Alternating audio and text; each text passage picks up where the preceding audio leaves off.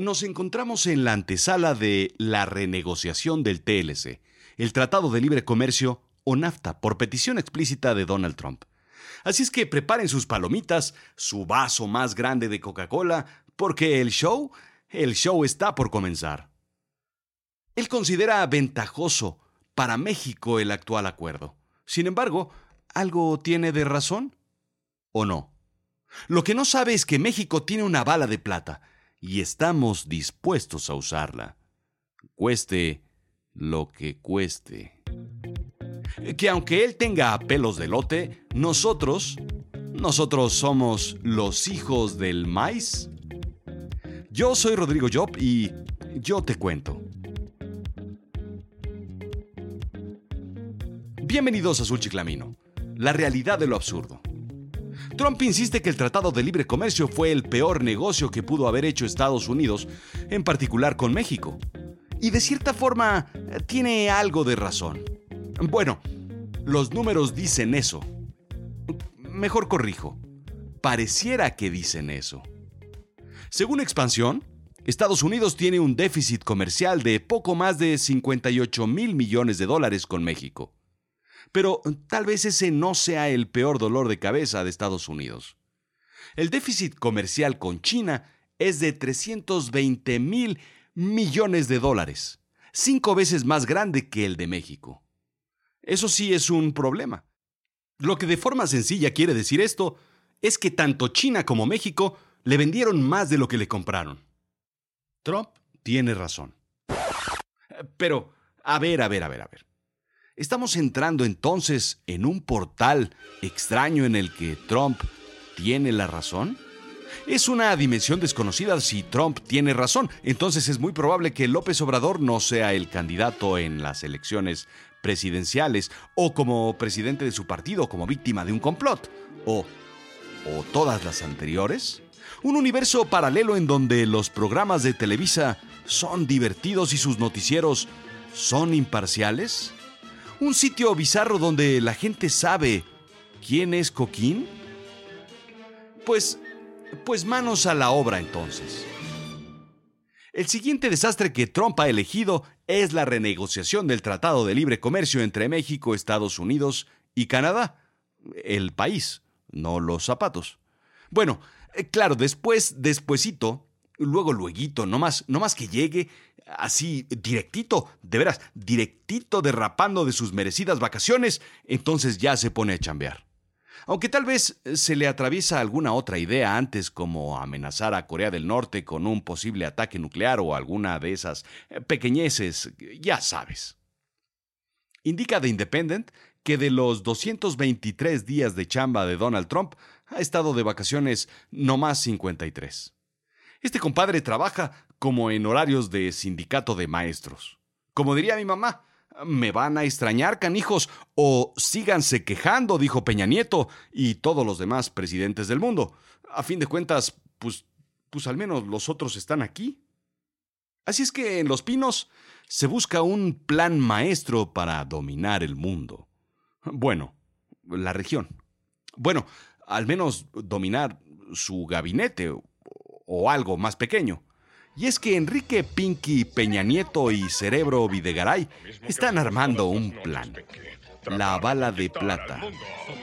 El maíz.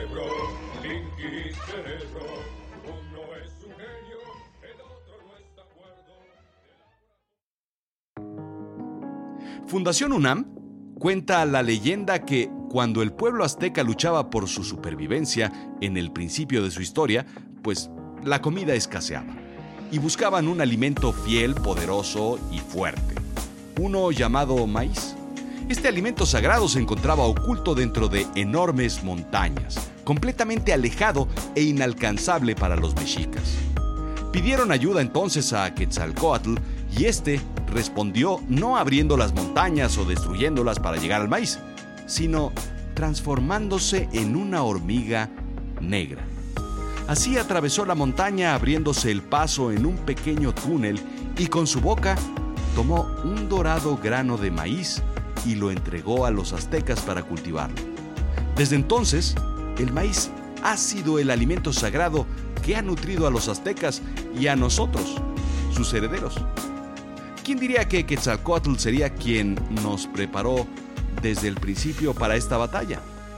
La FAO, la Organización de las Naciones Unidas para la Alimentación y la Agricultura, está de acuerdo con el origen, no tanto con la fábula.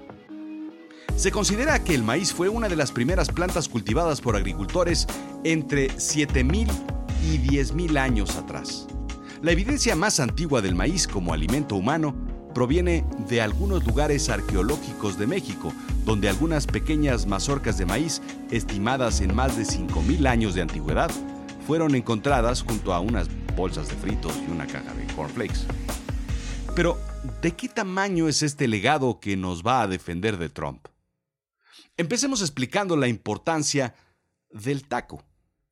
Gabinete en Comunicaciones Estratégicas reveló una encuesta sobre la preferencia de la gastronomía mexicana. 27% de la población prefieren los tacos, 25.8% prefieren las enchiladas, 15.9% prefieren las quesadillas, 9.3% los sopes, 7% las tortas y 4% los guaraches. Resta decir que, quitando las tortas, esos sándwiches o bocatas hechas con pan parecido al baguette, eh, todos los anteriores están hechos de tortilla, es decir, de maíz. La gastronomía mexicana se basa completamente en ello, y por lo mismo, la alimentación de los mexicanos. Indica a Excelsior que el consumo por persona es de aproximadamente 90 kilos de tortillas al año. Esto equivale a cerca de 10 millones de toneladas al año. Por algo somos los hijos del maíz. Según Milenio, se consumen 8 tortillas diarias por persona. Esto equivaldría a mil millones de tortillas al día. Ya nomás para terminar de molestar a nuestro amigo Donald, eh, Trump, no el pato, el consumo de tortillas en Estados Unidos ya superó al del pan de sándwich y la facturación por ventas de la muy mexicana salsa casi duplicó a la de la salsa catsup según la BBC. Vamos, que hasta Trump ya tiene su taco de honor en México, el de mucha lengua y poco chile. La mala es que de algún lado viene ese maíz, y es de, sí, Estados Unidos. México es el quinto consumidor mundial de maíz, y el quinto productor mundial de maíz. Según el Agricultural Economic Insights, México consume 39 millones de toneladas de maíz al año. Pero según la Secretaría de Economía, producimos 24 millones de toneladas. Por si vas en el coche, te sugiero no soltar el volante para contar. Yo te hago la cuenta, no te mortifiques. Casi 13 millones de toneladas se le compra a Estados Unidos, indica el Excelsior quienes evidentemente no están contentos con un desliz en la negociación con México sobre el maíz son Iowa, Illinois, Nebraska, Minnesota y Kansas, pertenecientes al llamado Corn Belt o cinturón maicero. Y es que poner en riesgo 13 millones de toneladas al año le puede doler a un sector y causar estragos serios a la Unión Americana. Son cerca de 2.000 400 millones de dólares según Forbes. Hace unos años el efecto tequila y hoy pues más bien la guerra de las tortillas. El plan B, planteado por el senador Ríos Peter, es comprar el 60% de esas importaciones a Argentina, Brasil y Canadá, fortaleciendo lazos con socios comerciales fieles y diversificando el portafolio actual. Además de que podría haber un ahorrito comprando un poco más barato. En el mediano plazo, la idea es reactivar la producción interna de maíz en México. Volviendo al tema principal, sí, Estados Unidos tiene un déficit comercial con México, como dice Trump, pero también no. Ese supuesto por el cual quiere renegociar es engañoso. Tan engañoso como mi tío Pelayo en sus primeros años de casado. Con la entrada en vigor del TLC, México obtuvo ventajas en el sector manufactura. 60% de las inversiones que llegaron al país fue a ese sector por la mano de obra barata. Estados Unidos se vio beneficiado en el sector servicios. Así que, pues, así, así, pues, no es difícil ver que Estados Unidos también se vio beneficiado en un mercado de más de 125 millones de consumidores como México. Así es que las historias como las tortillas siempre tienen dos lados, aunque si te fijas, tienen un derecho y un revés. Hay que verlo en función no solo bilateral, sino global, porque muchos de los productos que se hacen aquí en México los importa Estados Unidos y muchos de ellos se reexportan hacia Europa u otros países, indica Rafael Camarena, economista de Santander. Estos productos son componentes intermediarios utilizados para producir otros bienes, como en la industria automotriz. El 25% del total de las exportaciones está integrada en cadenas de valor de la región de América del Norte.